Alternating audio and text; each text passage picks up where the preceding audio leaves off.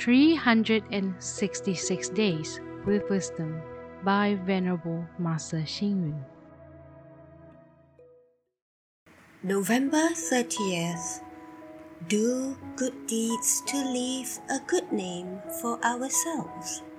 Contribute to society, and we will have no regrets after death. Unjust acts can create slander for us.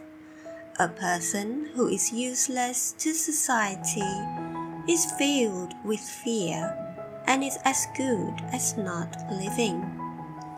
Some people may say that I have crossed more bridges than you walked on the road, to imply that he has gone through many experiences in life. Undoubtedly, the longer the lifespan of an individual, the more that person would have walked many roads.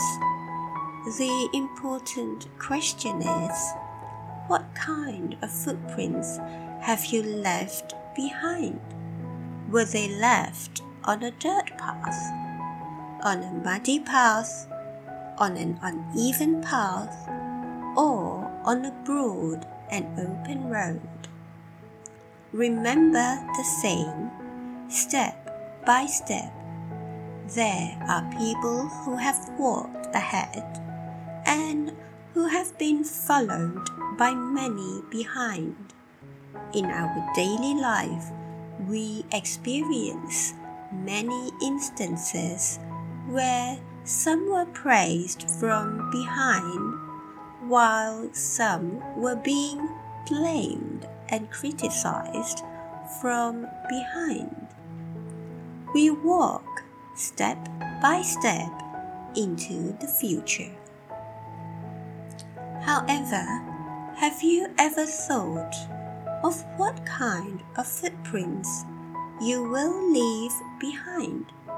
In the family, children look at their parents' footprints, while at school, Students look at their teachers' footprints.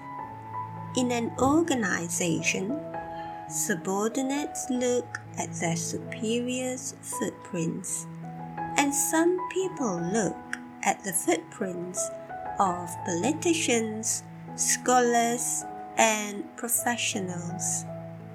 Wise men, have you ever examined your footprints? Does your footprint show compassion, wisdom, remorse, and appreciation?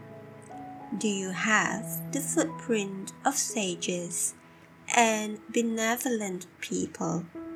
Lastly, is your footprint straightforward and upright? Read, reflect, and act.